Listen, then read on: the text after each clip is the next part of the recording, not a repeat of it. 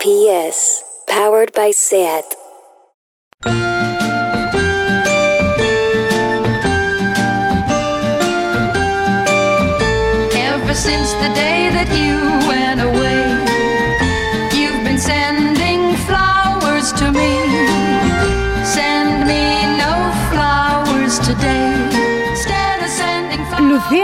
Lichtmaer, Isabel Calderón. ¿qué tal estás, hija mía? Pues estoy absolutamente agotada. Estás agotada, qué raro, ¿no? Claro.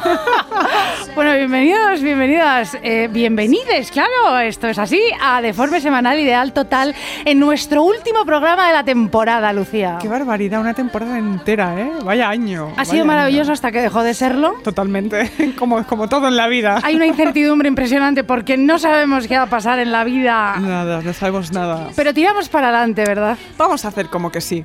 ¿Qué te Entonces, si hacemos como que sí, al aire libre. Sí. ¿Qué pasa, Lucía, al aire libre? Al aire libre, el 15 de septiembre estamos de forma semanal en las Nits del. Claro en que el sí. Primavera Sound, chavala. Ese escenario, lo digo todo el rato porque me impresiona muchísimo. Es bastante impresionante. Es enorme. Es enorme. Creo que Cristina Rosenbinger el otro día hizo un concierto alucinante. Dice que sí, la mala también. La ¿Ah, mala sí? Rodríguez, una maravilla. Pues hombre, qué honor estar en ese mismo escenario donde han estado esas, esas señoras geniales, ¿no? Esas grandes. Pero mira, ¿sabes qué? Es que nos lo merecemos, ¿me entiendes?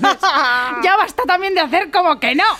Vamos a dejar de hacer como que no. Sí, Esa sí. cosa de que siempre tenemos, ¿no? Que ser como buenas, humildes. Somos buenas. Sí, y pedir perdón por todo. Pero vamos a dejar de pedir perdón por todo. Hemos vuelto a hacer la lista de filming, hemos metido a mujeres, ya no podéis decirnos absolutamente nada.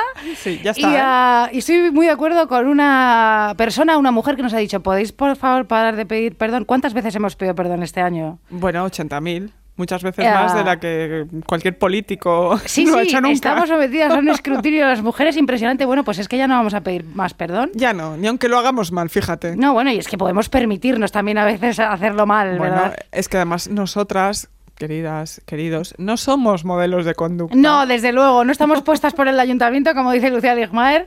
Eh, a- en fin, eh, para, para, para dar ejemplo de nada, Para ¿no? nada, para nada. Quien nos oiga lo sabe, ¿no? Quiero decir. Absolutamente. Pero bueno, bueno. efectivamente, tú has dicho que hoy estabas agotada. Sí, ¿tú cómo estás? Yo estoy absolutamente igual que tú, porque tú y yo ya somos gemelas, ¿sabes lo que te digo? Tenemos la regla a la vez, enfermamos a la vez, nos pasa de todo a la vez. Nos pasa todo. Somos ya mesas, entonces hoy venimos a hablar de estar quemadas. Quemadas. agotadas, de no poder más, de la ansiedad cotidiana, de la idiosincrasia vital, de cómo la administración del día a día nos mata un poquito más. Fíjate, me parece adecuadísimo para este momento del es año. que ya, ya Hombre. estamos en julio, hemos trabajado muchísimo Como este año. Bueno, yo, Lucía Legmar, llegadas a este punto del 2020, que ha sido un auténtico horror, francamente, y lo que nos espera yo creo que va a ser peor todavía, porque ya no es novedad, ya no es, a ver qué, ¿no? Ahora ya es como un poco, a lo mejor, volver atrás, quién sabe, no Sí, lo seg- sé. Segunda temporada, no Segunda sabemos. temporada del horror, eh, no puedo más, efectivamente, pero te voy a ser sincera. Por favor. Porque dentro del horror y de esta pesadilla, yo confieso antes eh, de este del confinamiento, es- estoy hablando ahora mismo del confinamiento, ¿eh? no de ahora y tal. Eh, yo tampoco podía más. Antes del confinamiento no podía más. En la vida, quiero En la decir. vida, ¿sabes? Ya, ya, ya, y he de confesar de una manera perversa que el confinamiento que por narices paró mi vida y en el que he ganado poco dinero, bueno, toda esta preocupación tuya nos ince- incertidumbres, también me ha reconfortado en el sentido, o sea, eh, por favor, insisto, sabiendo en el horror que ha sido todo, Totalmente. pero me ha reconfortado en el sentido de que ha parado mi vida de ansiedad, de estrés de curros, de citas, de reuniones, de quedar y salir tanto e interactuar, que a mí tú ya sabes que me agota interactuar con los demás. Yo soy una persona que, como lo doy todo, en todo, todo el rato, yo es que mi energía la pongo ahí, hija mía, y luego acabo pues sin pilas, es así. Sí, sí, sí. Y sobre todo de interactuar con gente con la que no tengo muchísima confianza, que para mí supone un esfuerzo. Soy tímida en realidad, introvertida. ¿A quién le importa, verdad? A nadie, pero os los digo, amigas, concursantas. Bueno, muy bien. Por ejemplo, yo cuando me encuentro con alguien en el metro que, que conozco, pero no conozco muchísimo, Lucía, y sé que tengo que hablar tres o cuatro eh, paradas, ¿no? Tengo que parar. Sí. Solo digo gilipolleces, ¿entiendes? Y como intento ser educada y mostrar interés por esa persona, pues hablo más, soy más cariñosa, muestro más interés que el del que de verdad tengo, ¿me ¿No te, entiendes? no te pasa que te pones un poco a sudar de todo el esfuerzo Bueno, que haces? A mí me pasa Por eso favor, también. Es y- tremendo. Y, vocalizo muchísimo, como porque todo es de verdad un interés que pongo increíble. Me hago, eh, bueno, soy más cariñosa de lo que soy, me hago la extra maja, más amiga de lo que soy en realidad esa persona. Y claro, la gente se lleva una idea equivocada. Qué persona tan fantástica, claro. Qué intensa también, porque, pero qué tía más maja, ¿no? Me ha preguntado por todo, en fin, bueno, claro. Claro. ¿No? Y luego, pues quieren quedar, ¿entiendes? Ya. Y yo no quiero quedar contigo. Yo no quiero quedar contigo. Por supuesto que no. no. Lo siento, ¿sabes? Eh, bueno, mira, por ejemplo, una vez en un trabajo en el que acababa de empezar, me preguntaron cuándo era mi cumpleaños. Ah, Tú sabes que esta historia es absolutamente real. Yo creo que esta es la mejor historia tuya. y mira que tienes buenas. ¿eh? Creo No. que esta eh, rivaliza con la del camarero que contaste. Así de- es, no me pidas el teléfono, eh, no estoy, en- no quiero salir contigo, no, no, es para la cola de... Esta es tan buena como esa. Bueno, acababa de empezar en ese trabajo y me preguntaron cuándo era mi cumpleaños. Bueno, pues resultó que, que era ese día, ese día era mi cumpleaños, que esto es verdad. Y por no tener que dar explicaciones y que me felicitara gente extraña y que me dieran besos, y a lo mejor por no llevarme un chasco porque era mi día y no me iban a celebrar lo suficiente, ¿sabes? Claro. Porque yo el día de mi cumpleaños siempre espero sinceramente que, bueno, o sea, Lo máximo. yo siempre me pongo triste por si acaso la gente no se acuerda de mí o no me celebra lo suficiente. Luego, luego ya me voy poniendo contenta. Bueno, pues no dije que ese día era mi cumpleaños. Entonces yo mentí. Y dije que era otra fecha, ¿no? Como tres semanas después, una cosa así. Bueno, pues lo apuntaron sin yo saberlo, estos grupos de trabajo que de verdad que como que se preocupan por los demás, que qué coñazo, te lo digo. Y llegó el día de mi cumpleaños, o sea, llegó el día en que ellos apuntaron que era mi cumpleaños, ¿sabes El lo que el digo? día de tu fake cumpleaños. Claro, claro. Y yo llegué y me empezaron a felicitar, efectivamente, a dar besos, abrazos. me trajeron una cesta de fruta, bollos, bueno, de todo. Y fuimos a comer por ahí todos para celebrarlo y yo todo el día fingiendo, ¿te Claro, enteras? claro, tú en esa rueda O sea, ¿no? de la... Con mis jefes, o sea, fue demencial, Lucía. Que- Me Demencial. parece impresionante porque te imagino ahí en esa situación. Sí, sí, qué horror. En fin, bueno, la verdad es que sí, eh, estamos quemadas, eh, Sí. llegadas a este punto, no podemos más, estamos, ya estamos echando el resto, Sí. ya, yo qué sé, yo está- estoy tan cansada que todo me da igual. Sí, sí. Estoy ya en ese punto, ¿sabes? Sí. Cada año, además, Isabel, llegamos a julio cada vez más machacadas. Y este año más Sí, aún, con sí, todo, sí, como supuesto. hemos estado metidas en casa.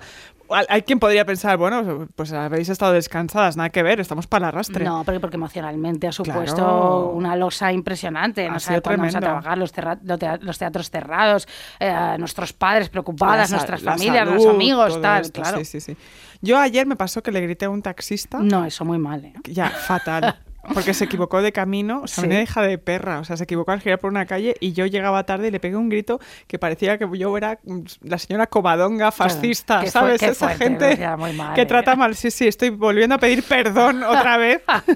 que oye, parecía que yo fuera del barrio Salamanca, que estuviéramos en 1943, Covadonga Ligmaer era yo, Sí. en la posguerra, un asco, un asco. No hay que hablarle mal a la gente, por favor, hagamos el favor. Eh, dijimos ya que hay que ser amables. No, pero hombre, yo te diré que tú eres muy amable siempre. Pero fue, ¿sabes? Ahí dije, tía, estás, o sea, estás quemada de verdad. Sí. Porque esto no era necesario, no hacía ninguna falta. Sí. Pero na- yo tengo que decir que yo detecto que así como que se te vaya la olla en un momento dado, como a mí ayer, eh, hay dos cosas que me pasan que he detectado cuando estoy quemada. Sí. Primero es esta cosa, esta susceptibilidad infernal, Sí, claro, que es tremenda, que no te me acerques, que, que tengo tanto, tanto trabajo que como me hagas perder el tiempo cinco minutos, te arranco la cabeza de un mordisco. Sí, sí. Esa es la primera, la primera que me pasa. Y la segunda, que es que yo me quedo en blanco. O sea, cuando tengo tanto estrés de curro y tal, que ya no... En momentos de mucha tensión me ha pasado varias veces, Sí. como por ejemplo en una entrevista de trabajo, me Sí. pasó, esto es verdad, yo lo he contado, que la persona, después de hacer todos esos circunloquios que hay en una entrevista de trabajo, contándote qué es la empresa, ¿no? Que bla, bla, bla, te hace preguntas a ti y tú te vendes, ¿no? Como si fueras pues una piña en el mercado, ¿no? Muy bien. Pues llega el momento en el que te cuenta qué es lo que tienes que hacer, Sí. ¿no? Cuáles son exactamente tus obligaciones. Entonces, cuando empieza esta persona a decirte, bueno, pues el servidor, ¿no? Entonces tú tienes que introducir estas claves, aquí está la contraseña, bla, bla. Entonces, yo ahí siempre me quedo en blanco. Entonces esta persona te está diciendo que, que tienes que darle al F5 y tú estás pensando, esta persona me está contando algo importante. Claro, tu trabajo, querida. Sí. Sí, y yo no le estoy escuchando, no le estoy escuchando, No. y digo, y pienso, presta atención, date Sí, cuenta, sí. ¿no? Y no le escucho. No, no. Y, y me pasó una vez que yo dejé un trabajo, esto es verdad, después de 24 horas de haber empezado Sí. a trabajar en una editorial, porque claro, como yo no había escuchado Claro. a esta persona, Sí. un señor súper amable que me había hecho una entrevista pues al día siguiente, que era mi primer día de trabajo, pues yo me tuve que ir. Claro. porque- Claro, porque yo a- había todo mi curro consistía en meter cosas en un Excel y yo me senté ahí y dije, yo esto no lo puedo hacer. Entonces fui a su despacho y le dije, mire, yo no puedo hacer este trabajo. Ayer no escuché nada de lo que usted me dijo. Déjame en paz. O sea, es- es- No, mu- yo muy maja y él me dijo, ya me parecía a mí, Sí. Vete a darte un baño tranquila porque yo entiendo, sí, me dijo eso porque yo entiendo que te ha costado mucho venir hoy a decirme esto, que seas muy feliz. Ah, muy bien, muy, muy majo. Me parece un ex jefe total, Hombre, ¿no? bueno, Como- es el mejor ex jefe y jefe que has tenido y yo también nunca, porque Vamos, claro. un saludo a ese señor desde aquí porque fue amabilísimo. Hombre, por favor, bueno. Bueno, mira, hay una escritora de la que ya hemos hablado muchas veces aquí, que sufre mucho con las cotidianidades del día a día, de las que vamos a hablar ahora, y que escribe mucho sobre esto y es absolutamente magistral. Esa escritora es Joan Didion, por supuesto. Por supuesto. Ella, en, eh, en este periódico, en el Post, Ajá. escribió una columna diciendo esto, atención, atenta, atentas, concursantas. Soy frágil, perezosa e inútil para todo lo que no sé hacer el trabajo por el que me pagan, que consiste en sentarme sola y escribir a máquina con un solo dedo. Toma ya, Muy bueno, bien. muy bien. Me gusta imaginar que soy de esas mujeres enérgicas capaces de arreglar la valla del corral, de hacer conserva de melocotón suficiente para alimentar a los braceros durante todo el invierno y a continuación ganar un viaje a Minneapolis en el concurso de repostería Pillsbury. Muy bien. En realidad, dice Joan Didion, escribe Joan Si llega el día en que deje de creer que, si me lo propongo, puedo ganar el concurso de repostería Pillsbury, significará que algo ha muerto. Bueno, me parece, me parece maravillosa. Esto es fuerte, ¿eh? Pero es que es así. Jefaza. Qué jefaza. Maquinota. Crack. Todas estas mierdas. Capitana. Capitana. Titana. Bueno, efectivamente, Lucía. Yo soy como la Didion. Ya está bien de caretas. Ya yo soy como la Didion. Y me siento muy bien al confesar que yo no soy una de esas mujeres enérgicas. No, no, no. Yo soy una persona vaga y asquerosa. Que quiero trabajar lo justo y no lidiar con la burocracia mundana. Odio el papeleo de los bancos. Además, yo no lo entiendo. Mira, es que yo soy artista, ¿sabes? O sea, quiero decirte, ya está bien. No me vengas con tus facturas de luz, de gas, de agua. ¿Acaso no todo es lo mismo? Me refiero. O sea, tú distingues entre la luz, el agua, el gas, la electricidad, la calefacción. En O absoluto. sea, por así favor. me va también. Yo qué cojones sé lo que es cada No, cosa. Ni idea. Tengo un novio para eso. y para los putos muebles Ikea, que yo le miro tranquila mientras él los construye y eres feliz y me parece muy bien. No voy a cambiar eso. ¿O qué, Lucía? No es el momento. No, por favor, bueno. No puedo con los mandos de la tele complicados. No los entiendo. Con Alexia de las narices, con OK Google, ni con Siri. Que por cierto, todas mujeres, las secretarias digitales son mujeres. Muy mal ahí la tecnología. Muy mal, muy mal, Ya está totalmente. Ya está bien. No se me da bien la tecnología. La tecnología para mí es como el gas, el agua, la luz. Es lo mismo. No quiero ir a la compra para hacer la compra de toda la semana. Yo voy día a día, que esto le pone muy nerviosa a la pareja que convive conmigo. Lo entiendo perfectamente. Yo hoy compro un aguacate y un tomate y luego bajo por la tarde y pues me compro pues melón con jamón. Y luego pues si se me ha olvidado el queso, pues bajo otra vez. Porque mira, ¿para qué voy a...?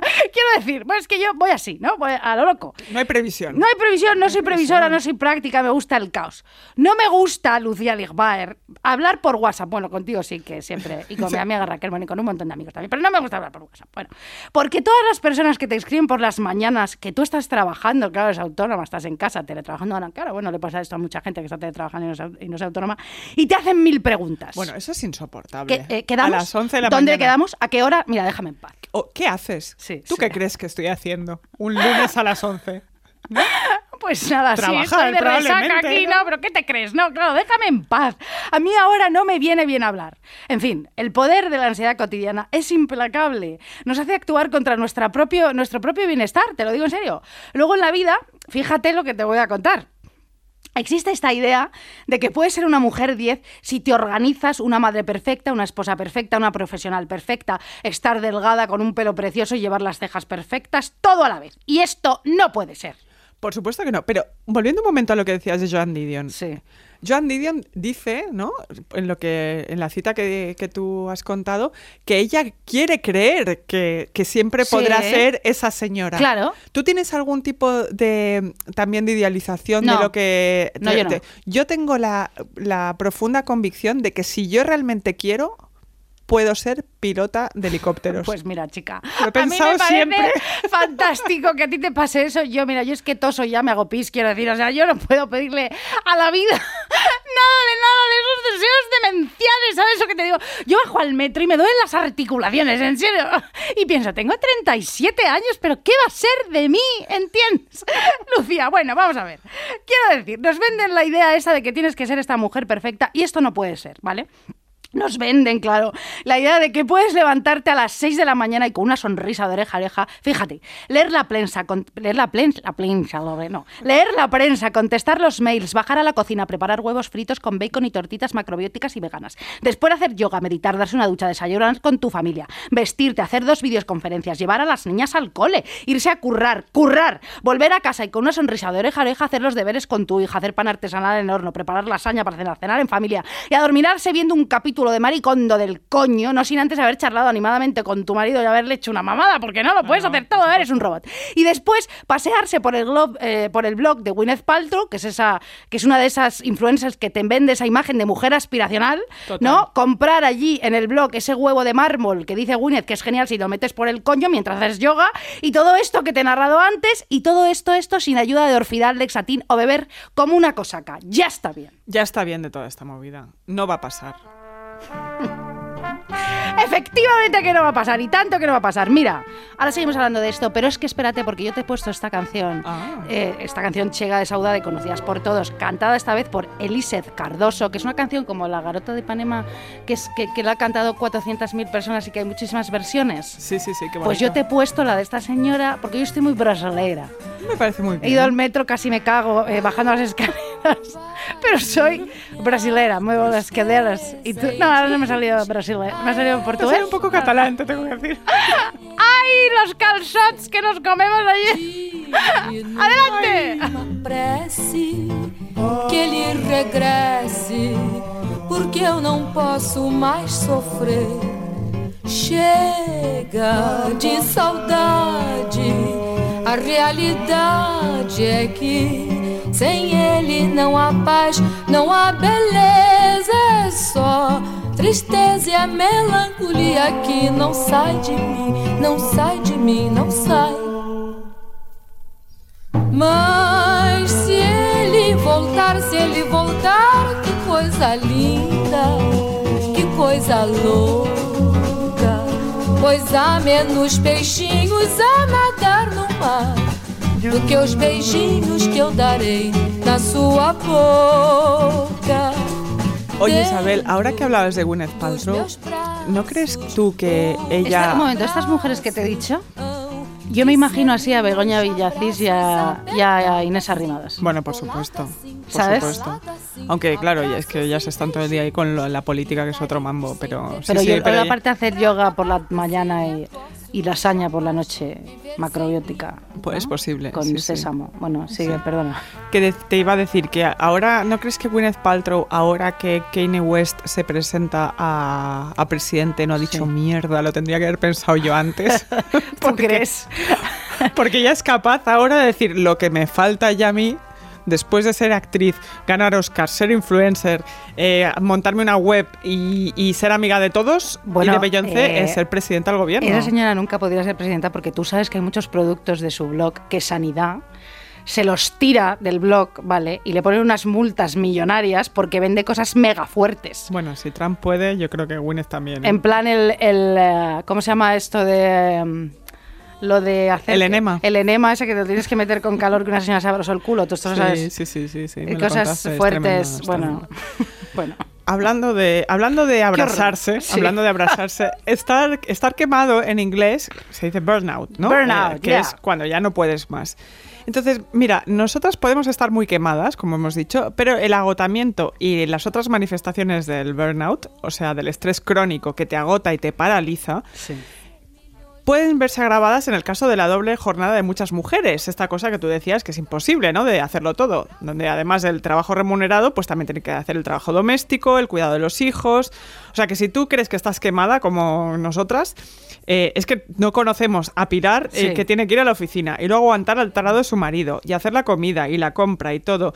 Yo me las estoy encontrando, tengo que decir, últimamente a estas mujeres en los bares a las 8 de la tarde. Y en los mercadonas y te dicen, necesito una ilusión, cariño, claro. no, pero el otro día fui a un bar que hay cerca de mi casa a tomarme una caña y vinieron seguidas dos mujeres que iban solas. eh, claramente venían de la oficina y son las tías que entran a las 8 de la tarde a tomarse una caña y tienen esos 10 minutos que las, ve- las ves, ¿eh? que son estos 10 minutos que tienen ellas solas antes de volver a casa y empezar la segunda parte de su jornada. Sí. Y que ahora, pues claro, el camarero te dice, oye, eh, tenemos, eh, hay- la, está reservada la barra, te puedes quedar media hora y, ya, y hubo una que dijo, no, no, si vengo 10 minutos, Venga, ¿sabes? no me jodas, ¿sabes? es que ya tengo el día muy complicado. Sí. Y, en, en fin, todo este horror, eh, esto está relacionado con las expectativas ¿no? persistentes que hay en el mundo con respecto al rol tradicional de la mujer que implica pues, el cuidado de los hijos y del hogar, que son, como sabemos todas, Sí. responsabilidades de esencialmente las La verdad es que mujeres. muchas veces hablamos de esto y, pa- y parece que no va con nosotras ni con nuestro universo, pero claro que sí. Por supuesto que sí. Claro que va, ¿eh? O Por sea, supuesto, por supuesto. sigue pasando. Sí, y no parar, va a parar. Y la carga mental, No, que supuesto. hablaremos al- algún día bien de lo de la carga mental, de tener Sí. que ocuparte de todo mentalmente, Sí. de toda tu casa. Sin embargo, en el caso de las mujeres que están en familias, ¿no? con familias y tal, que solo desempeñan el rol tradicional, es decir, el de ama de casa, ¿no? que se Sí. dedican exclusivamente al hogar, eh, se ha estudiado muy poco Sí. lo del el burnout. Hay un síndrome de ama de casas quemadísimas, o sea, que alucinas. Sí. Me estuve leyendo un estudio para, para el Fíjate podcast de hoy aplicada. para venir aquí y contarte que las tareas repetitivas y sin gratificación externa, claro, sin la cosa Sí. laboral y tal, la- eh, esas tareas que realizan las amas de casa una y otra vez, una y otra vez, junto con el poco valor social que se les da, hace que las amas de casa estén súper, mega, ultra quemadas. Sí, sí. Y es por eso que vengo aquí a recomendar un libro que trata sobre una ama de casa que se lía la manta a la cabeza y lo deja todo y pasa de su marido y pasa de sus hijos y se, se monta un plan alternativo. Escucha, amiga, este es el momento de apuntar. Sí. El libro se llama ¿Qué fue? de Delia Grinstead y es de. Ann Tyler, que hoy Ann Tyler es una escritora estupenda, hay que leerla siempre. Y el libro es muy guay porque empieza con que Delia, que está en medio de unas vacaciones en la playa con su marido y sus hijos, que ya son adolescentes, ya están criados, pues un día tiene que ir a por leche al supermercado.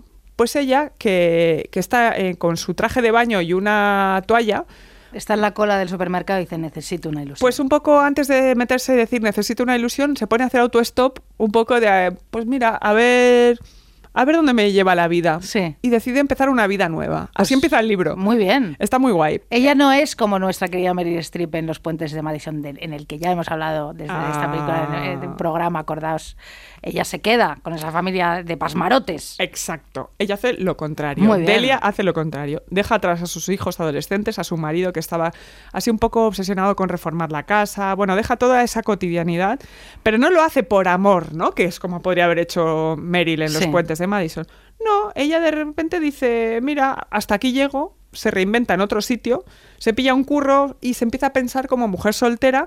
Y claro, lo fuerte es que su familia eh, la, empieza a buscar, por supuesto, porque ella se ha ido sin decir nada.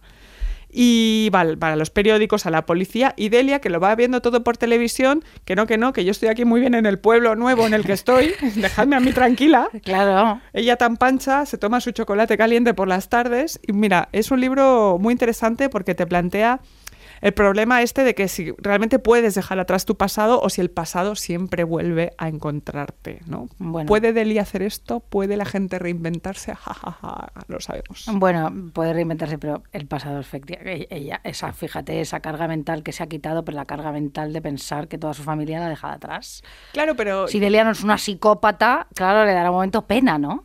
Eh, pues igual eh, es que ya es verdad que tiene, tiene una mirada muy fría el, el personaje de que lo analiza todo un poco de, bueno, sí he querido mucho a mi familia, pero bueno, igual me toca el momento de otra cosa. Sí, Está de pensar bien. en mí, de Sí, que sea sí. egoísta. Sí, y además porque se monta una vida diferente. Es raro el libro, pero muy guay. Pues muy bien, hija mía, claro que sí. Bueno, mira, eh, fíjate que tú estás contando esto, eh, lo de reinventarse, y yo te voy a contar una cosa muy fuerte. Tú sabes que yo empecé en la cadena Ser, en la radio, con 30 años, siendo becaria. Bueno, sí lo sabes, lo sabes porque lo sabes, pero bueno, ¿cómo, cómo te quedas? ¡Qué barbaridad! ¡Qué fuerte, decirte, ¿verdad? ¡Qué barbaridad! O sea, yo había currado de guionista en diversos sitios, en otros sitios eh, también, no de guionista, pero bueno, más o menos mm, siempre con guiones de por medio y tal y cual. Y entonces me quedé sin curro porque llegó la crisis. Claro. Y entonces eh, yo quería reinventarme. Y entonces empecé en la radio y no había otra manera eh, en ese momento. Bueno, o a lo mejor sí, pero yo empecé así, siendo becaria. Y mira, me lo pasé fenomenal. Ajá. Eh, me hice un montón de amigos de gente muchísimo más joven que yo, becarios, que eran majísimos, Qué fíjate guay. lo que te digo, y me lo pasé muy bien. Luego me echaron, te lo digo, así de claro, cuando ya terminó mi, mi tal... No, bueno, luego mm, subí un poquito, pero luego, luego me echaron, la SER me echó, y me tuve que volver a reinventar, Ay. y ahora, paradojas de la vida, casi todo lo que hago y lo que curro es en la radio. Qué maravilla, Un besito ¿eh? para Cadena SER, que nunca apostó por mí, una voz diferente, distinta, divergente, ¿no? Anda, qué maravilla, ¿no? Un besito para Cadena Ser, claro que sí. Sí, pero no, y besos de verdad, bueno, a carne cruda, por supuesto, besos a Raku, y por supuesto, no, y esto- est- estos dos últimos fenomenal porque son los que eh, estoy contratada. Y vamos a ver, mm, un beso ya, o sea, quiero decir, el cielo entero a Radio Primavera Sound. Porque no solo que es que aquí esté currando en Radio Sound, es que soy presenta, copresentadora. Qué maravilla. Un besazo. Ellos nos han dado la oportunidad, ¿me entiendes? Porque ellos sí que molan, ¿vale? Y los de la SER no tuvieron ojo, fíjate, ojo por ojo, cariño. Mira lo que te digo. Luego si volveré a la SER, la SER será genial, claro, por supuesto. Ojo por ojo, ondas por ondas. Ondas por ondas y diente por diente. Bueno, vamos a ver. Sigo con la Didion. Muy bien. Me encanta ella. No la dejemos nunca. Ella no era feminista, ya hablaremos de esto, pero no pasa nada. En realidad sí lo era, lo que pasa es que no lo sabe, ella se lía. Bueno, no Ella importa. está un poco liada. Sí, aunque es muy lista decir esto es fuerte, ¿no? Pero Y no pero bueno, da igual. A lo mejor no lo era, bueno, pues no lo era. ¿Qué quieres que te diga? No pasa nada. Bueno, sí lo era, es que, bueno, da igual. Total, la Didion entendió esto de estar quemada muy bien, ya no solo porque te he dicho, sino porque, fíjate, ella escribe un ensayo que es magistral, que aconsejo a todo el mundo, si lo puede encontrar, que, que- que lo lea, escribió un ensayo sobre su migraña. El ensayo se llama In Bed, en la cama. Vale, y vuelvo, insisto, que esto es importante, habla sobre su migraña y sus grandes dolores de cabeza que ella sufría y tal cual.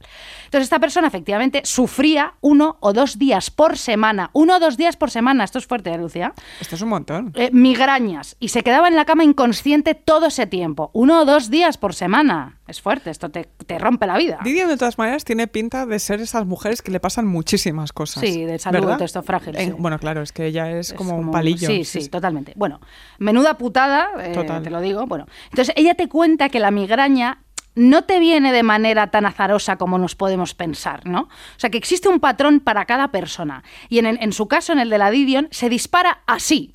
Dice ella. Es que esto es muy bueno, ¿eh? Es muy lista, muy bien. O sea, pero ya, ah, te perdono. No, no te perdono, no tengo nada que perdonar, te perdonamos todos nosotros por después, da igual.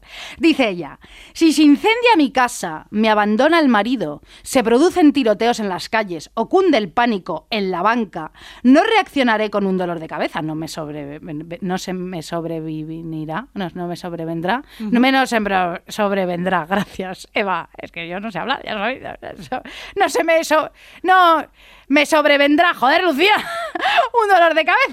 El dolor de cabeza me atapa cuando libro una guerrilla con mi propia vida, en semanas de percances hogareños, por haber perdido la ropa en la lavandería, de haber discutido con la asistenta, por citas anuladas, en esos días que el teléfono suena demasiado, no me quito el trabajo de encima y me agobio. En días como esos, mi amiga la migraña viene sin ser invitada. Por supuesto. Claro, para Joan Didion la migraña es una suerte de alivio. Se provoca otro tipo de angustia para desembarazarse de la antigua angustia, ¿me entiendes? Que es la vida cotidiana.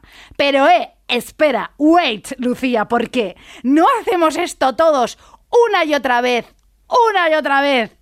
Una y otra vez. Por ¿O qué? supuesto, por supuesto, la ansiedad es un mecanismo de estos también para distraerse, ¿no? Cuando piensas que tienes mucho lío, mucho lío, de repente te sobreviene un ataque de ansiedad que es, vengo aquí para distraerte Sí. de todos tus De todos tus problemas, problemas. con otro más grande, físico. Efectivamente. Bueno, yo pensaba, fíjate lo que te voy a decir, que en el mundo existían dos tipos de personas. ¿En serio? chorrada, ¿verdad? Sí. Las que no les supone un esfuerzo tremendo las obligaciones mundanas y a las que sí nos cuesta. Y fíjate, luego me di cuenta que a todas nos cuesta. Pero lo que pasa aquí es que hay gente que, que, protesta más y pone de manifiesto que les cuesta más y las que no protestan. Eso es lo que pasa. Yo protesto muchísimo. ¿Y tú? Yo también. No, pero es que yo, tú sabes que protesto muchísimo. ¿Con las cosas cotidianas? Sí. Bueno, tú eres la jefa de protestar por las cosas Tú, ta- cotidianas. tú, me- tú eres más... eh, No, no, pero no pasa nada. Es una manera, al menos eh, al, al exteriorizarlo no te sobrevienen migrañas, compañera. No, no, desde luego. Pero vamos, yo no soy ese tipo de persona que no vaya a estallar con pequeñeces. O sea, si se me funde una bombilla, voy a montar un pollo internacional. Si no funciona la cadena del cuarto de baño, lloraré tres días con sus tres noches y será mi excusa para llorar efectivamente desconsolada y pensar que mi vida es un desastre y que no tiene sentido. No puedo hacer pis, no puedo hacer caca. ¿Qué cojones voy a hacer ahora? ¿Dónde lo? Bueno, no sé. Voy a tu casa, a veces he hecho caca en tu casa. Bueno, total, que vamos. Yo me creo miedos e inseguridades todos los días de mi vida. Odio los papeleos de los bancos, como he dicho, la burocracia, ir al médico. Ido al médico a las 8 de la mañana, al endocrino. He ido en el metro casi llorando. Ya Lo lo sé porque me Sí, has escrito a las Sí. ocho y cuarto de la mañana. Sí, sí, muy cabreada. Me han hecho esperar, luego el médico no me ha gustado, pero bueno, da igual, eh, he ido allí. Bueno. Oír a mi gestora para ocuparme de la declaración de la renta. En serio, repito, no tengo ni idea. Yo soy artista. ¿Sabes? Tú como Lola Flores. No, yo soy artista, ya estoy entre tonterías y florituras. Yo soy artista, Lucía. Disléxica, bueno, pero soy Pero artista. artista. Muy bien. Vamos a ver, el IRPF, el IVA, ¿no es acaso lo mismo el IRPF, el IVA, que el gas, la electricidad o el agua? Yo te entiendo porque nuestra sea- cabeza lo es. Bueno, es que eh, Es mucho lío. a mí cada vez que me explican lo que pasa con el IRPF, IVA, es como tú con tu trabajo. Que dices, no puedo Ajá, o sea, escucharte me da ahora. igual. O No, sea, no, no, estoy es Es un porcentaje que no me. que me importa una mierda, ¿no? Vamos a ver. Yo te entiendo. A mí solo me importan las musas, fíjate, y no estoy hablando. No estoy hablando de esta imagen, no, de este como de modelo de mujer que, que, que- que- no hace nada y es, musa de todos estos señores artistas. No estás hablando de mujeres concretas. eh, sí, no, decir. no, estoy hablando de las musas, la- lo, lo que te inspira, ¿no? Mm. Si ese día pasan o no de mí, fíjate, esto me ha quedado muy serrat. ¿Te acuerdas de la canción de lo de, lo de porque hoy las musas no se, han- no se han acordado de mí? Estarán de vaca. Fíjate, estoy, estoy citando a Serrat, pero qué fuerte, ¿eh? Es que ves han pasado de mí. Hoy las musas han pasado de mí, estarán de vacaciones. La, ra, ra, ra. ¿Te acuerdas de la canción? La, ra. Es preciosa. No sé, no bueno, sé de bueno, qué hablas. no sé, bueno, vamos a ver. Pienso si ese día estaré sembrada o seré una plasta, no lo sé. En fin, odio ocuparme de los recados, odio invertir tiempo en todo lo que no sea mi disfrute personal. Pues haces bien, haces absolutamente Bueno, bien. eh, voy a terminar con esto de la Didion porque Dime. fíjate que sigue la Didion con todo esto de las migrañas en este, eh, esta columna In Bed. Ella es como yo, ¿no? Para ella la migraña se convierte eh, en una purga. No, no tengo yo migrañas, o sea, esto, espérate, pero lo he escrito mal porque, bueno, bueno, vamos a ver, cuando la purga ha surtido su efecto, cuando ya pasa la migraña, ella se siente renacer, ¿vale? Y dice, Vale. es que esto me encanta, porque esto es lo de la perversidad que he dicho antes del confinamiento, de que vale, qué horror, pero me ha pasado esto. Ella cuando pasa sus migrañas dice, para cuando el dolor remite al cabo de 10 u 12 horas, todo se esfuma con ese dolor, los ocultos resentimientos, las ansiedades justificadas. La migraña ha impedido que salten los fusibles y entonces se entra en una agradable y eufórica convalecencia. Abro las ventanas y aspiro el aire fresco, como con, ape- como con apetito y duermo bien. Me fijo en los detalles de una flor del jarrón del rellano de la escalera y pienso en todo lo bueno que tengo. Ahí está con todo su coño, muy bien la Didion, ¿sabes Claro. lo que te quiero decir? Y fíjate, a mí esto me pasa cuando me viene la regla, Lucía. Que renaces. Porque no, no, porque abandono ya mi síndrome premenstrual, que es el infierno. Bueno, Bueno, sí. luego vi- viene mi otro infierno, porque claro, me duele muchísimo la regla, pero me da igual, porque prefiero eso a todo lo que me pasa con el síndrome premenstrual. Bueno, en fin, eh, bueno, pues, eh, pero fíjate, me viene la regla y entonces así tengo una excusa perfectamente para quedarme en casa. Y aliviada. y me quedo en casa. Bueno, me parece perfecto. El otro día, por ejemplo, tú presentabas eh, con Cristina Morales su libro, Sí, sí, ¿cómo sí. se llama?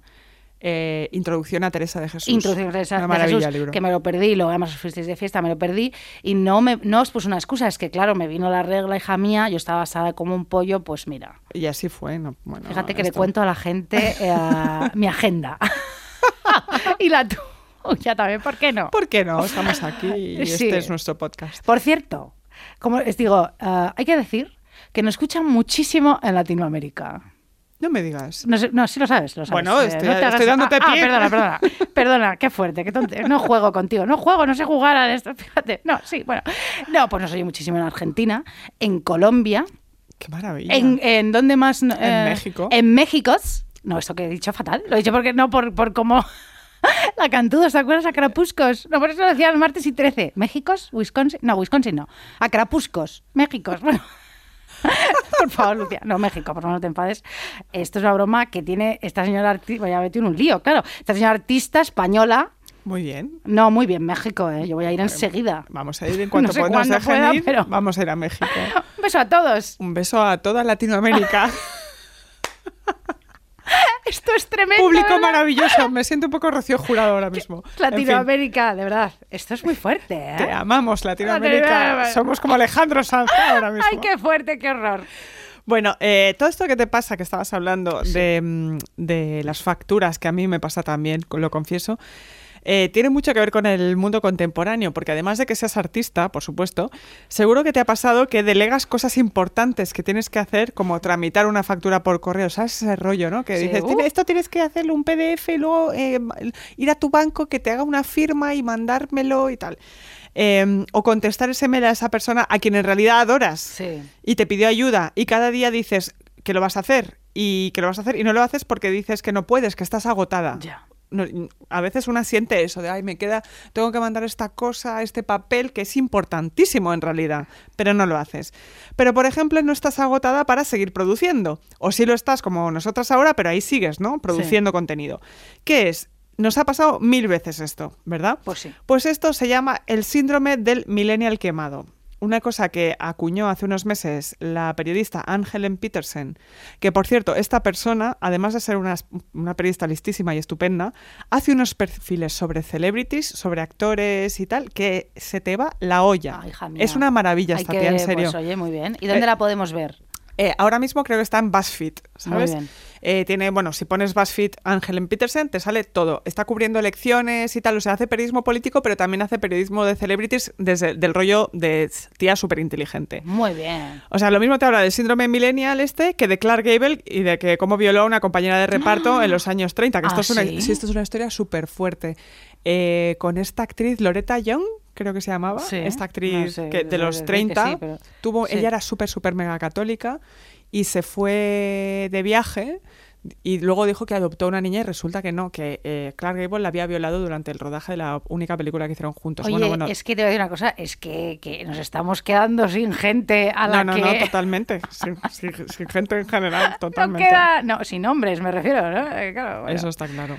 Pues mira, Ángelen te cuenta eh, todas estas cosas, hay que seguirla, y nos cuenta cómo la obsesión con el éxito profesional, este mercado laboral ultra precario en el que estamos, la presión familiar, el autoempleo, la autoexplotación, que Sí. pasa tanto, la ambición, todo esto pues combinado con un entorno en el que siempre estás disponible Sí. para todo el mundo, siempre conectada, siempre alerta, siempre produciendo, pues ha provocado que toda una generación de gente que ahora es que ronda la treintena ya se ha desgastado hasta el punto que es lo mismo, que, que no se distingue, ¿no? Lo urgente de lo importante, eh, que todo es urgente. Y esto provoca una ansiedad y a la larga, pues un machaque importantísimo.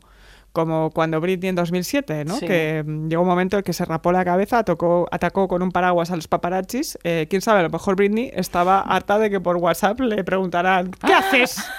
¿Qué estás haciendo, Britney? Anda, calla que te doy con el paraguas, claro. Sí. que es- Ojo que hay que decir que lo de Britney se está revisando mucho últimamente porque ella no tiene libertad, no tiene el- su propia, la propia potestad para obrar con... No, ¿Ah, no sí? tiene libertad de movimientos, ¿Ah, sí? no puede tener una cuenta de banco, no puede salir de casa sin permiso de su padre. Es muy loco esto. Qué horror. Sí, sí, sí, es muy fuerte. En fin, pero me he desviado un poco. Pero bueno, lo fuerte del burnout este millennial es que a diferencia de no, cuando le pasaba a otras generaciones, ¿no? Sí. Pues que mira, te ibas a un spa, ¿no? En los Sí. 90 pues, te, te relajabas un poco y volvías calmado a la vida, ¿no? Sí. Pues claro, en el mundo actual esto no tiene remedio. Porque claro, tú estás satisfaciendo eh, necesidades de otra gente constantemente. Sí. Tienes que contestar mails, mirar redes, optimizar tu marca personal, tu vida personal. Entonces, claro, la distinción entre vida pública y vida privada no existe. Totalmente. Está todo ahí mezclado. Tú y yo lo hemos hablado mucho, lo de los Instagrams, las redes, todo el mundo contando su vida sin parar, trabajando en domingo para sus jefes. Pues bueno, y además esto con la pandemia, ¿no? Como hemos estado todos metidos en casa, Sí. esto se ha, exagera- se ha exagerado muchísimo. ¿no? Muchísimo.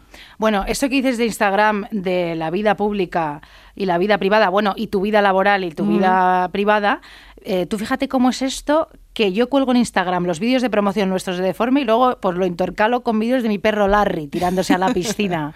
Esto es fuerte. Perdona, ¿me estás hablando de monada internacional? Bueno, monada internacional, pitufi. Un beso desde aquí a mí, por favor. Es que pienso en él y es que no puedo estar ahora mismo con él. Mi perro como es, ¿eh? Es precioso. Bueno, por favor, un labrador chocolate. Ay, mira, por favor, de verdad, dedícale esta canción que vas a poner ahora a, mi- a- a- a Larry. Mira, pues ahora mismo voy a poner una canción sobre un tema, como os decía, que me encanta, las amas de casa quemadas, que se atan Sí. de todo, y se lo vamos a dedicar a Larry, por supuesto, porque tiene muchísimo que ver. Este tema es muy interesante, Sí. eh, las amas de casa, y este es, esta canción es de Marianne Faithfull, una maravilla Claro. de siempre, y es eh, la balada de Lucy Jordan.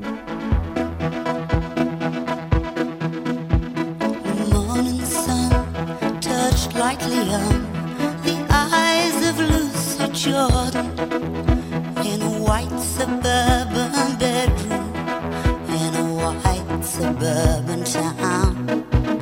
As she lay there neath the covers, dreaming of a thousand lovers, till the world turned to orange and the room went spinning round.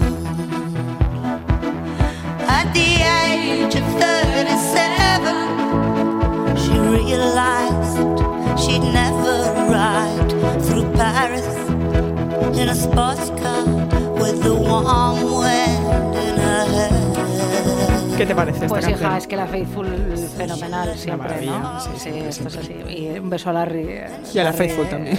Y a la Faithful, pero más a Larry porque es A Larry más, porque es monada internacional. Una monada internacional. Bueno, esto que dices, fíjate, de las redes sociales y la ansiedad es muy fuerte en realidad. Esto, este tema eh, siempre lo hablamos, lo vamos a volver a hablar ahora.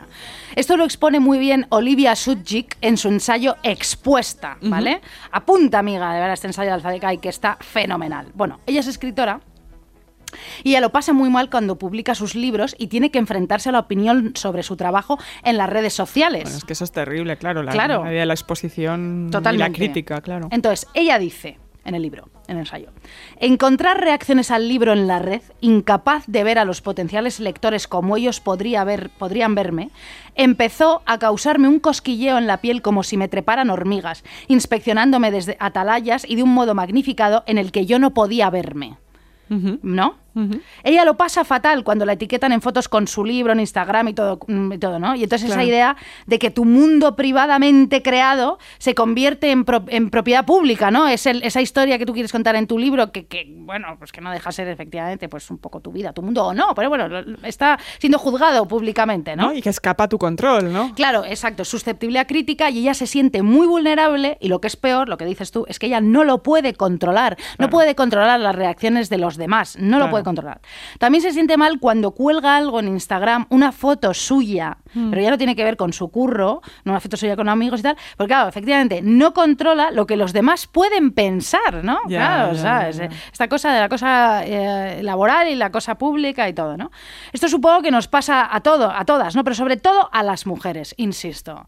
Esto, esto es una lacra ya insoportable. O sea, claro, cuando nos sentimos tan juzgadas y fiscalizadas y no nos adaptamos a lo que la sociedad espera de nosotras, ¿no? ¿no? Ella se pregunta que por qué sigue publicando libros si se siente tan expuesta, claro. Y habla de las redes que se atrincheran cada vez más en la diferencia e impiden la conversación significativa, ¿no? Mm. Y habla de que muchas mujeres escritoras han hablado del efecto mordaza, ¿no? Del discurso público en las redes, porque las acosan, acechan y borran sus voces, ¿no? es que eso es tremendo. Esto es tremendo, En ¿no? el tema, lo hemos hablado tú y yo, Isaac, especialmente las mujeres comunicadoras en el espacio público, en las redes, están siendo acosadas de una manera que ya se, están, se- ya se considera violencia de género. Bueno, es que por supuesto, ¿cuántas Y- veces tú y yo nos hemos censurado? Bueno, ahora estamos muy tranquilas en, en Twitter y muy tranquilas en la vida en general. Sí, sí, pero, pero tenemos compañeras que, que están ahí Bueno, en, el- en frente de, de esos espacios que lo pasan muy, muy mal. Y mira, y ya rebajando un poquito la gravedad, cuando ya tu tweet empieza a tener como varios retweets o tu foto de Instagram, ya te cagas porque ya vienen a enmendarte la plana. Siempre. Eh, a mí me, ha- me ha- me ha pasado, y no, no contesto, pero me toca muchísimo las narices. Claro, claro. Oye, déjame tranquila, que no me cuestiones, que no le des la vuelta a lo que yo digo, que no me enmiendes la plana, tío. Es que además Vienen muchos tíos, además. a, ah, no, pero esto me, ah, no me jodas. Además, esto que decías de, de, de, eh, a inventar la plana tiene mucho que ver con esta idea de, de la exposición, porque no sé quién era que lo decía, pero me pareció una vez una frase que leí, era un, creo que era una teórica que decía que las- los, los hombres se supone que hacen cosas y que las mujeres están ahí para ser observadas. ¿no? Totalmente, totalmente. Eso es tremendo. Totalmente. Bueno, mira, hay muchas escritoras que no tienen redes sociales, te cuenta Olivia Sutchik, iba a decir Sutchik en el libro. Por ejemplo, Zadie Smith, ¿no? Dientes blancos, acuérdate. Por supuesto. Ella no tiene Twitter o Instagram y entonces ella dice, dice Zadie Smith, así protejo mi derecho a equivocarme. Qué fuerte. Que es ¿eh? que eh, es fuerte, así protejo mi derecho a equivocarme. Si me equivoco, no estoy expuesta, ¿no? A la- en la plaza pública y no me puedes tirar tomates, cariño, ¿no? Entonces, estamos cagadas de miedo, es así, ¿no? Entonces, bueno, Zadie Smith evita la exposición para aceptar la incertidumbre de lo que dicen de ella. También lo que digan, no, no, no, no lo ve, no, no lo sabe. Claro Bueno, que sí. En fin, a mí esto me ha pasado, lo del efecto mordaza en las redes, es así.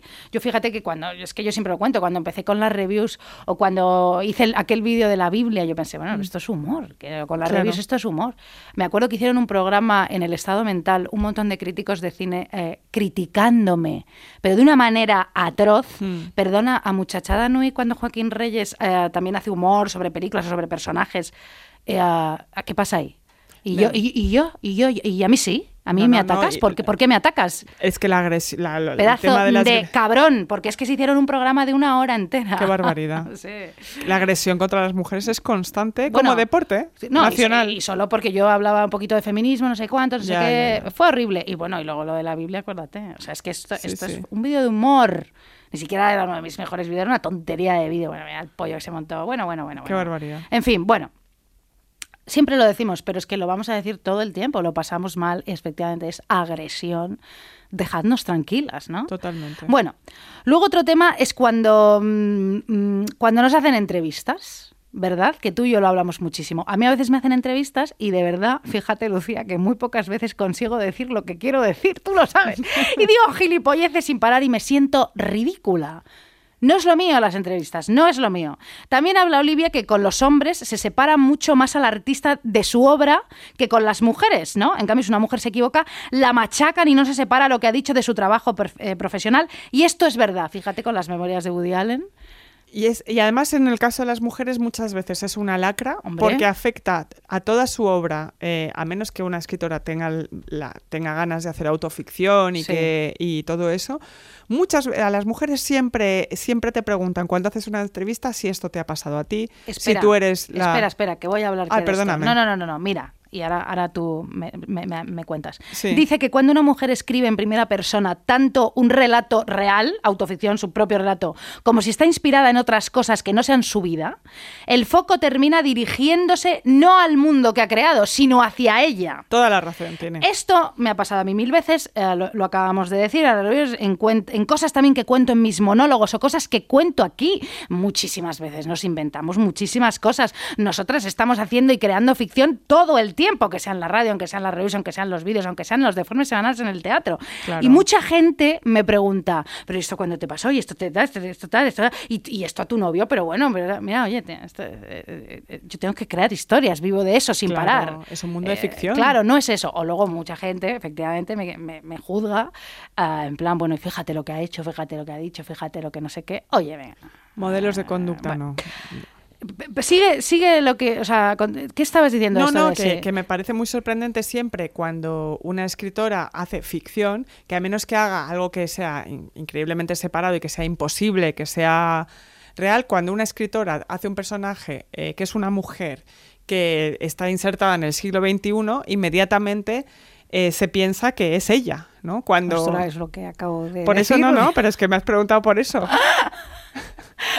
parece- parece que estos señores que tú dices una idea y luego te la dicen... Es eh, que estoy muy te- quemada, Isabel. Que no, pero, hija, que está fenomenal, ¿no? Así pero es. que a ti, a ti te pasó, mira, tú con Ofendiditos, hija mía, que es un libro fantástico que recomendamos desde aquí, este ensayo, ¿verdad? Contra la... eh, ¿Cómo era? El, Criminalización de la protesta. Efectivamente. Tú, Lucía, confiesa que un poquito cagada estabas, ¿no? Bueno, yo estaba aterrada, por Claro. supuesto, estaba aterrada porque... Porque fuiste muy valiente ¿eh? con ese ensayo. Bueno, porque tú sabes perfectamente quiénes son las personas que tienen el poder en los medios de comunicación Sí. y qué tribunas tienen. Y cuando tú estás moviendo un poco el suelo de eso, además desde nuestro lugar, que es un lugar que, vale, es nuestro poder, pero es un poder que, que es autogenerado, ¿sabes? que no, no está ahí ningún Aunque nos grupo. oigan en México, poder, poder Somos no tenemos. Nosotras contra el mundo, Sí, ¿sabes? da- totalmente. da, mucha, da mucha, bueno, mucha ansiedad, una mezcla entre ansiedad y angustia cuando sacas algo. Sí. Pero bueno, mira, aquí estamos felices Sí, sí, a día de hoy. a veces aquí decimos cosas que luego pensamos, bueno, pero bueno, pero ya está dicho. Ah, bueno, eh, está dicho. Bien, bueno. En fin, al final Olivia Sudzik te viene a decir que sigue escribiendo y sigue creando y sigue haciendo ficción y todo y siendo valiente, sintiéndose, eh, o, sea, o sea, sigue escribiendo porque se siente identificada con otras escritoras que hacen lo mismo que ella, ¿no? Claro. Como Rachel Kask, Maggie O'Farrell, que hemos aquí hablado de ella, de Rachel Kask también, o Chris Kraus, que mira tú, qué casualidad, son escritoras que han usado el estilo confesional, Mm. contado sus experiencias como mujeres, que mira tú por dónde, no va muy acorde todas estas eh, relatos que nos han, eh, que han escrito estas mujeres con lo que le pasa a los señores escritores, es decir, la mirada universal del mundo. Totalmente. Ahora te puedo volver a contar lo de las escritoras. El que, de- que- de- cuéntame. de- ¿Sabes? Las escritoras que muchas veces se confunde la obra con eh, los personajes que ellas crean. No, lo que acabo no, de decir. No, sí, sí. Espera, ¿cómo era? Cuenta. No, No, no. pero Olivia Suchik, por ejemplo, te dice el, el- el- el- el ejemplo de Woody Allen sin ni siquiera pararse a juzgar Claro. qué ha pasado ni qué no ha pasado. Es que no importa que lo hubiera hecho o no lo hubiera hecho, ¿me entiendes? Totalmente. Como Roman Polanski, que sí lo hizo y además se escapó después de que tal. Totalmente. No importa nada, hay que separar al artista de la obra, que bueno, mira, es que puedo estar hasta Sí, de acuerdo. sí, sí. Es imposible, pero oye, bueno, No, hace- pero está Po- bien. Con las mujeres no pasa. Jamás, jamás. Y además hay muchos estereotipos eh, con eh, este tema de las escritoras. Virginia Woolf decía, Sí. eh, escribe desde el yo o escribe desde donde tú quieras, pero escribe bien. Muy bien. ¿Sabes? Que me parece muy certero. El yo no garantiza nada. Eh, ella dice... Puede ser brillante o profundo el yo. Puede tratar de la inmortalidad del alma o del reumatismo de tu hombro. O sea, claro, es que es lo que tú dices. ¿Por qué va a ser menos profundo desde el yo? O, ¿sabes? El tema de la ficción, autoficción. Además, em, todos esos tíos que escriben desde el yo son buenos y ellas no. Que esto es una cosa constante en los medios de comunicación. Ya está bien, sí, eso está también. Pero bueno, hablando de la ansiedad en las redes que tú decías, tengo la sensación de que mm, no se habla lo suficiente de eh, estas mujeres de mediana edad o que, que hablaba antes de las amas de casa o ya más mayores. Y tú y hemos hablado Sí. esto en privado, pero creo que era importante traerlo un poco aquí. eh, que tengo la sensación de que muchas veces en el feminismo moderno, el que está en los medios de comunicación, se habla mucho desde las voces de mujeres que siempre tienen que ser guapas y jóvenes. ¿No? Hay Sí. algo de eso. Sí. Eh, estaba viendo el otro día un documental que se llama Martha, A Picture Story, que es un documental buenísimo sobre la vida y la obra de la fotógrafa Martha Cooper, Sí. una señora que es una leyenda porque documentó todas las imágenes de los grafitis y el Nueva York de los años 70. Bueno, pues ella tiene 77 años, ¿vale? Es un documental sobre ella. La historia es brutal. Ella era una becaria del National Geographic y que acaba como fotógrafa en el New York Post y que en su tiempo libre se dedica a captar pues, el arte urbano y la gentrificación estadounidense, ¿no? Como cómo cambia toda la ciudad Sí. y se convierte en la autora de lo que se considera la Biblia del graffiti. Muy bien. También estaba leyendo un libro que, que es de Vivian Goldman, que, que- perdón, Vivian Goldman, que publicó hace no mucho La venganza de las punks, un libro que está editado en Editorial Contra, que está súper bien. Y en el prólogo Sí. ella dice, eh, hablando de sus contemporáneos en el punk, que decían, ah, las mujeres no hacen música, las mujeres no leen prensa musical, que el subtexto era, aunque lo hicieran, son tan irrelevantes que por qué molestarse en Sí. escribir sobre ellas. Sí. Bueno, pues Vivian Goldman tiene 68 años. Muy bien. Entonces, todas sabemos que se escribe sobre mujeres, que las mujeres escriben, que hacen cosas. Es evidente que el feminismo es una discusión que se tiene ahora desde el mainstream desde hace bastante tiempo, por supuesto. Yo no estoy diciendo lo contrario. Sí. Pero Goldman, hablando de art- artistas como Polystyrene, con, ella dice, con su pelo encrespado y su aparato dental, habrían sido consideradas infollables y por tanto no comercializables. Pues quizás hay que no caer en lo mismo que pasaba eh, en ese momento, a finales de los 70. Hay que observar quién copa en estos tiempos las portadas de esta nueva oleada feminista y, deja- y dejar paso, no solo beber de ellas, Sí. es decir, no solo considerarlas precursoras, sino darles espacio propio a las viejas, a las feas, a las infollables, a las no comercializables. Pareces Virginie Despentes en su introducción ¿no? del libro Teoría King Kong. Claro que sí. Primer párrafo. No, pero es que tú tienes toda la razón. Es que ya está bien. Es que al final. Es fuerte, sí. Es un poco fuerte que las además chicas jóvenes son son, muy- son- está, está fantástico. Sí, sí, por supuesto. Tú dirás, menos mal que están, pero también que se empiece a invitar a los espacios a las señoras Pues sí. que llevan pues 50 años hablando de feminismo y haciendo feminismo. Pues totalmente de acuerdo, totalmente de acuerdo, hija mía. Bueno, vamos a ver. Además, esto de la juventud ya lo hemos hablado por aquí millones de veces, ¿no? sí. Y no mm, es esto típico, este tópico de la gente más mayor que odia a sus sucesores, que no le gusta la juventud. No, no, no. Porque No, no, no. Nosotros nos hemos reído de eso, pero no- nosotras adora- adoramos la juventud. Viva la juventud. No, no. Además, bueno, tú sabes que Dalí, por cierto, salió en una entrevista en la tele que lo, lo vi el otro día no sé dónde y dijo, odio a los jóvenes, son idiotas. no. ¡Qué fuerte! Yo tengo grupos de amigos en, lo que, en los que esto se dice. Sí. Eh, sí. Bueno, se- Qué- dicen tantas qué- cosas. Qué fuerte, ¿verdad? Ya, ya. Sí, sí. Bueno, supongo que es inevitable y que a todos nos pasa. También te digo que, eh, que, eh, que ellos pasarán, los jóvenes, también de nosotras. Por y todo supuesto, estará bien. Por supuesto. Bueno, quiero decir, no sé, bueno, yo tengo 37 años, me refiero, quiero decir, bueno, yo no soy tan mayor, no.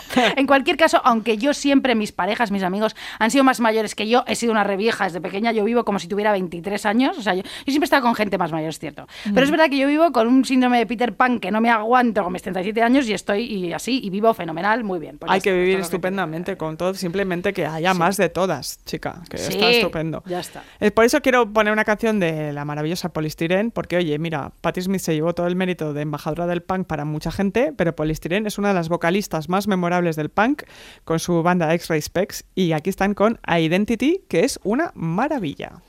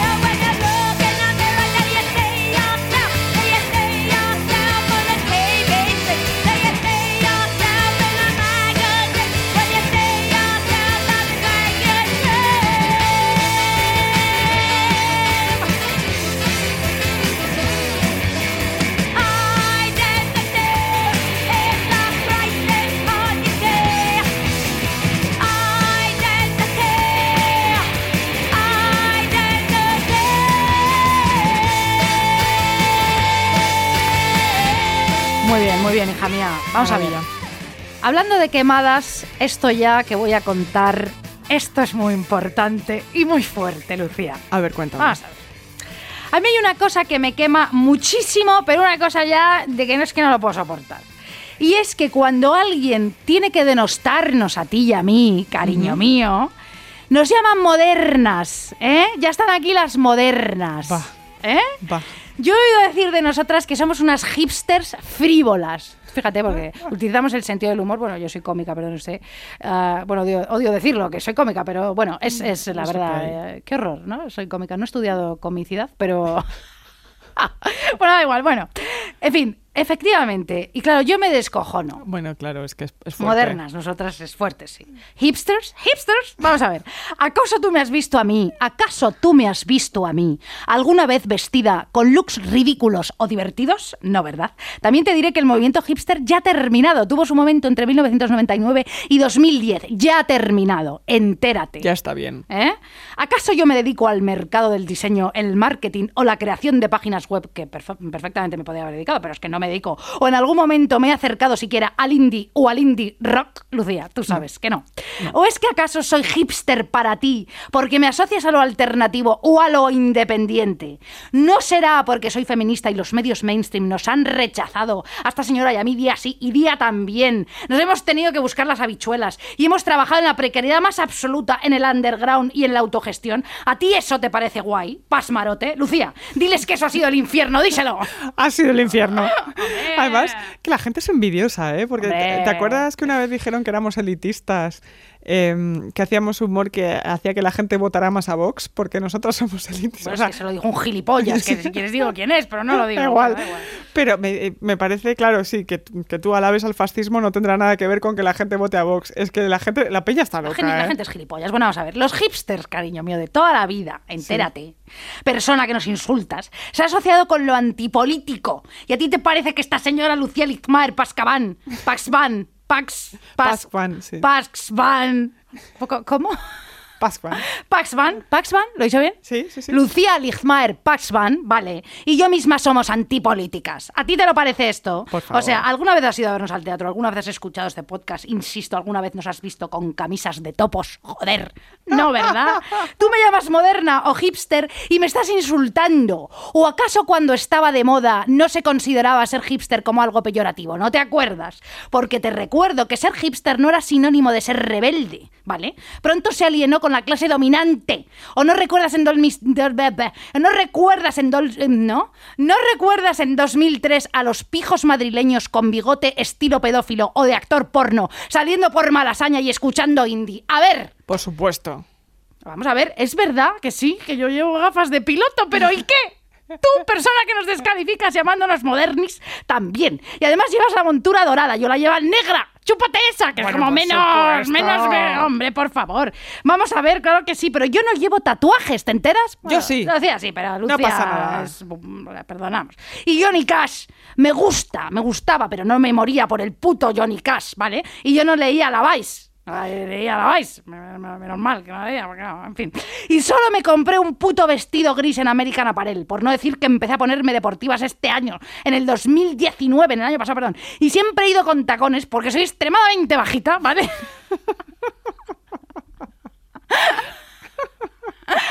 Y los hipsters así como espigados. Pues yo soy enana, o sea, yo soy pigmea, pero de aquí te espero. A mí me- no me ves, o sea, ¿me ves? No me ves. Bueno, entonces iba con botines que me pirran, me pirran. ¿Sabes? Ahora, ahora voy, ahora voy con Nike y no tengo cuña ni nada, ¿eh? A pelo. Y claro, parezco pues, pues una Como una pequeña, valiente. Como una valiente. No, pues yo voy allí con mi 1,59, que fíjate ahí raspando, incluso seguro que es 1,57, que cosa que se puede mentir. Pues yo, claro, no iba ni con camisetas de topo, ni con Nike, ni nada, hasta, hasta hace poco. Que voy, por, voy hacia la comodidad, Me parece muy bien. con mis gafas de piloto. ¿Cómo vas a ser tú? Bueno, hipster, vamos a ver, que joder? venga de pilota. Espérate, ¿dónde estoy? Pues Sí, americanas. ¿Las americanas? Las americanas. Sí, sí, yo he llevado siempre las americanas, me las pongo sin parar. Pero no como crees. No, no, no, no. No me pongo camisetas con dibujos de mierda, como tú, debajo. eh.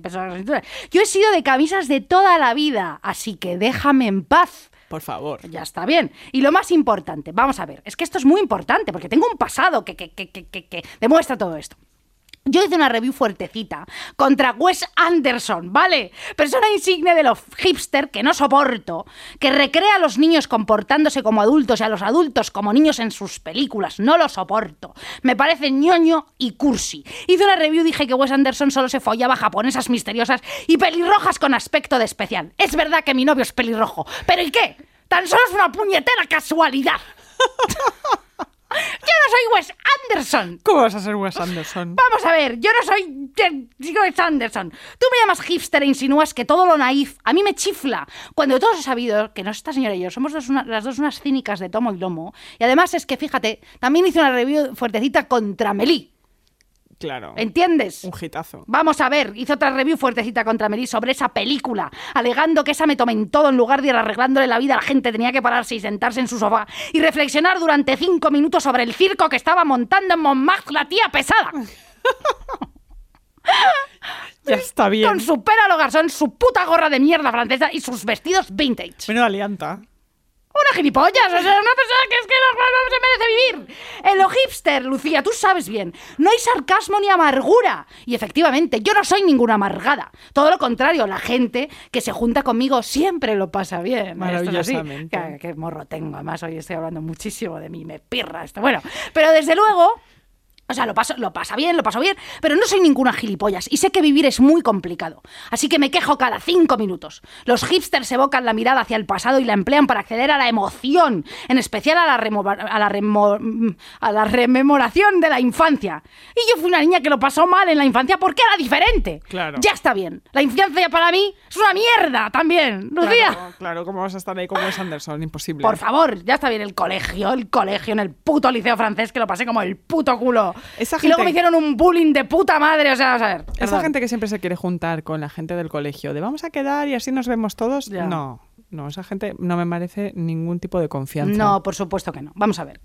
Te diré, eso sí, fíjate, que sí que me gusta Belan Sebastián, Lucia.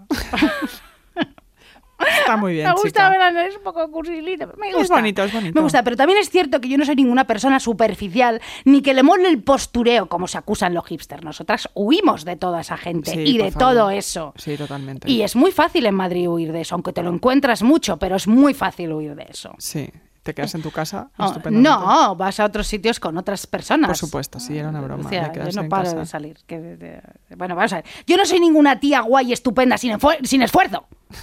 ¿Sabes? Como que me pongo un... No. No, no, No, no. Que te me- Tú, fíjate, que te metes con nosotras porque nos escucha mucha gente. Es eso, es lo que decía Lucía. Es que te mueres de envidia, cariño. No pasa nada, es No, así. efectivamente. Tú sí que nos das pereza. Tú sí que estás saltando de todas las novedades de música, cine, tendencias eh, de moda. Y fíjate que yo no veo una peli del año. mm, Fíjate que yo no veo una película del año en el que vivo desde 1997. Yo me he quedado en, ¿lo sabes los grupos de música? ¿Sabes cuando dices estoy más o menos al día? Sí. Yo me quedé en los grupos que empezaban con The. The, Sí. The Strokes, The The, Rabbits, Specials, The- The- o sea. Specials no, porque sé que son del, del año del, vamos. Pero el The, ese momento, y luego ya todo para mí era como súper nuevo y ya le perdí la pista. Por no me supuesto. entero que de sí. nada. No pasa nada. No pasa nada. En fin, así que tú, persona que nos insultas eh, de esta manera, ah, mira para otro lado cuando pienses en modernas, no nos mires a nosotras. Existen dos tipos de personas en este mundo, Lucia. Las que no son idiotas y tú, persona que nos insulta que es idiotas. Y por último, qué suerte tenemos, insisto, de estar en la radio más molona y moderna de todas, en realidad, que es el Primavera Sound, que esto es aquí, tilo, que te jode. eh, y que vayamos a actuar en el Snitch del Forum del Primavera Sound el 15 de septiembre, que esto de verdad, o sea, esto ya, si esto no es alcanzar la gloria, ¿qué si no lo es? No, no, no, esto es una cima. Yo ya después de eso nos podemos morir tranquilas. Absolutamente. Ya está bien. Qué suerte tenemos de estar con esta gente de- con apertura de miras, porque es que Cataluña al final siempre nos salva el puto culo. que- Visca. Visca Cataluña. ¡Visca Cataluña! Te lo digo. Muy bien, bueno, pues y ya después de este eh, soliloquio mm, absurdo que sudaba muchísimo, es muy bajita. eh, sí, sí, muy bajita. Lucía, que se- tú, tú- con esto alucinas, porque a veces tienes que mirar muy para abajo, tú es muy alta. Parecemos Lardy y Sardi. ¿Cómo eran? No, ¿cómo eran estos del feo el gordo y el. Oliver y, Oliver y Hardy. Somos Oliver y... ¿Quién Oliver- es Hardy? Oliver es que no lo sé. Oye. ¿Quién es Hardy? ¿Lardy? ¡Larry! ¿Quién es la...? ¡Ay, Larry! Bueno, mi perro. Bueno, vamos a ver. Fíjate, lo único que te digo antes de que me conteste Lucía, que no puedo hablar porque está flipando, pues que hay un ensayo muy bueno Se llama ¿Qué fue de lo hipster? Una investigación sociológica de Mark Griff, eh, buenísima, de Pues Alfa Decay también. ¿Qué fue de lo hipster? Pero bueno, acabó en el 2010, que lo he dicho. Pues sí, y ya está. Y Y, ya no hay nada más. Y ahora, hay otras cosas. Sí. Bueno, eh, además de contestarle a la gente, como acaba de hacer Isabel, Sí. muy bien hecho, cuando uno está muy quemada por el estrés, cuando vas compartimentando el curro por horas, ya no por horas, sino por medias horas, y dices, de una a dos hago este artículo, de dos a cinco este texto, de cinco a nueve no sé qué, y claro, como tú dices, pues si te llama alguien por WhatsApp, como decías antes, ¿qué haces? Pues tú tienes ganas de matarle. Sí. Si estás en una de estas eh, fases de curro muy maníacas, em, como te decía yo antes, a mí me pasa lo de quedarme en blanco, Sí. ¿no? ¿A ti te ha pasado esto, por cierto? Lo de quedarme en blanco, Sí. no, ya te digo yo en las entrevistas, es que no, no sé además hacer frases, no. En gen- yo, a, mí, en general Me muy nerviosa, no, no. me quedo en cansada, blanco. entonces- Entonces, me pasó con Gabriel Rufián, eh, que me hizo una entrevista. Ay, mira la flipada, ¿sabes? Ay, mira, pues sí, me hizo una entrevista. A mí me la hizo Pablo Iglesias. Fíjate, ¿ves? que- Dos- mira, pues lo vamos a contar. Y yo, Sí. como en ese momento tenía tanto trabajo y además no me podía creer realmente que yo estuviera allí, eh, esto tenemos que hablar un poco cuando estás con alguien que has visto mucho en la tele y en Sí. los memes, que no te lo crees en realidad. Te entra un poco la risa floja. Sí, ¿No sí. ves esa persona Hostia, delante de Rufián, qué "Eh". fuerte. Tú siempre, cabes, siempre piensas que cabe la pequeña posibilidad de que las cabronas de tus amigas eh, te hayan hecho una de esas bromas maravillosas y que este señor se haya prestado y que tú estás pensando ahí que te están entrevistando y luego salen de detrás por ahí a decirte, pero ¿qué dices ridícula? no seas flipada. Vete al Primavera Sound. Hipster de mierda. Exacto. Moderni. Claro, y no, era de verdad. Entonces, eh, Rufián me empezó a hacer preguntas sobre políticos catalanes. Perdona, ¿no? esa entrevista estuviste fantástica. Bueno, pero- Quedaste como lo que eres, listísima y estupenda.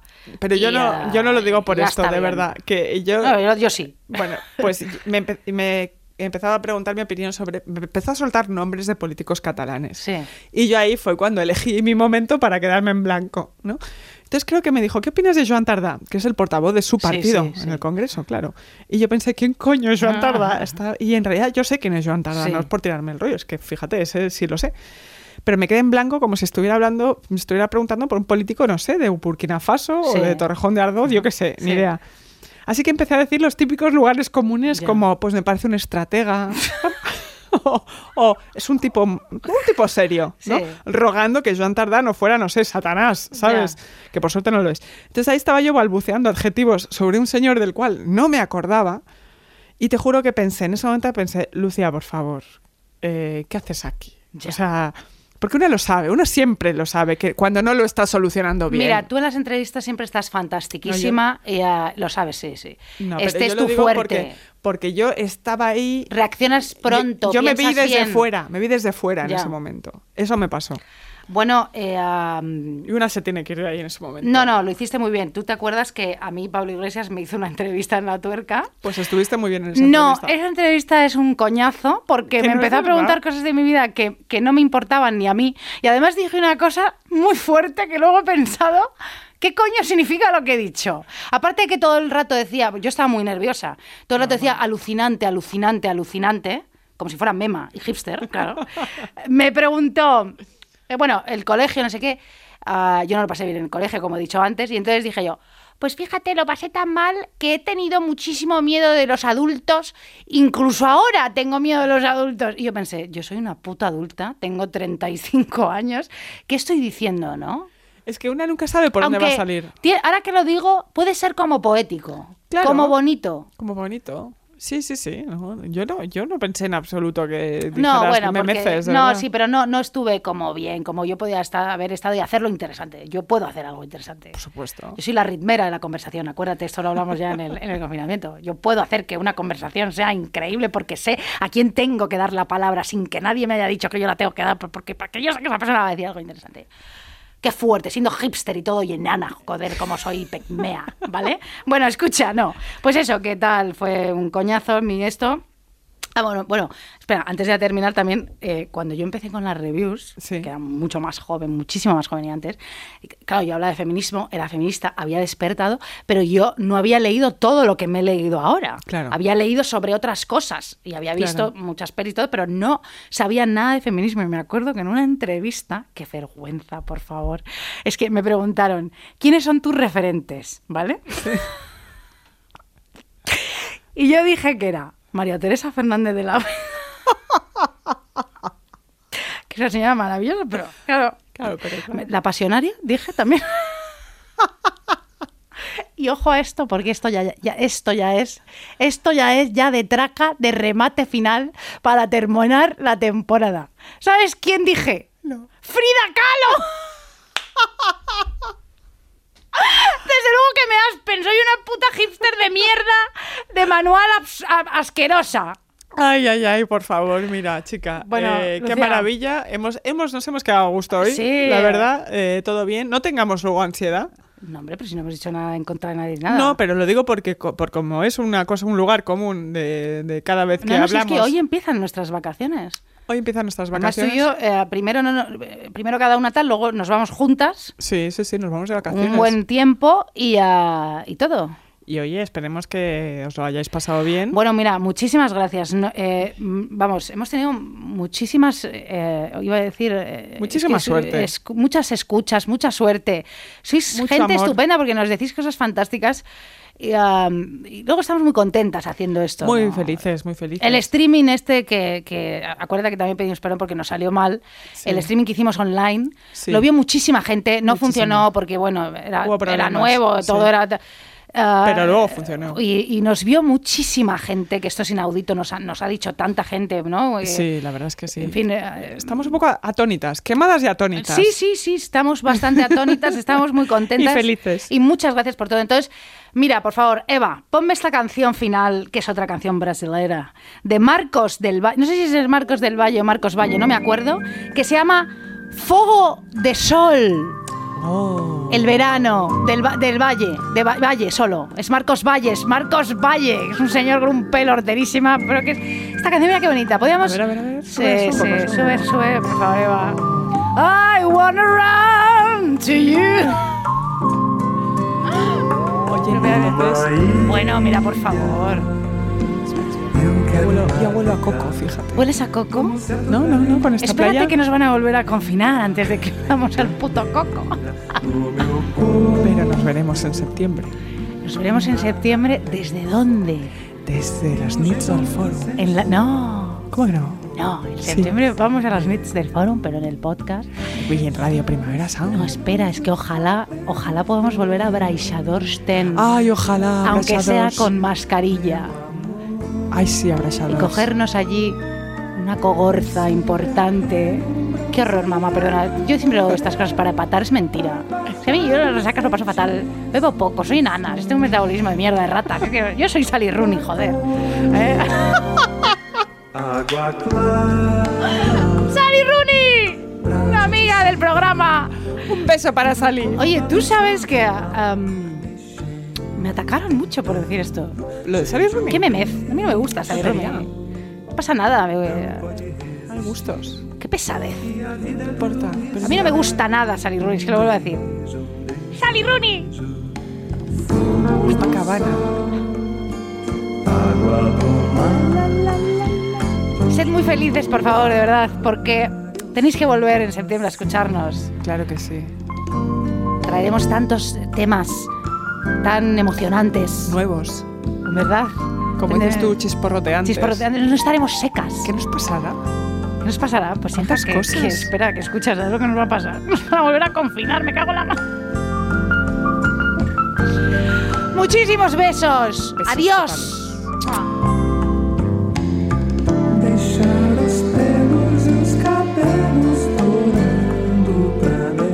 seduzir meu amor.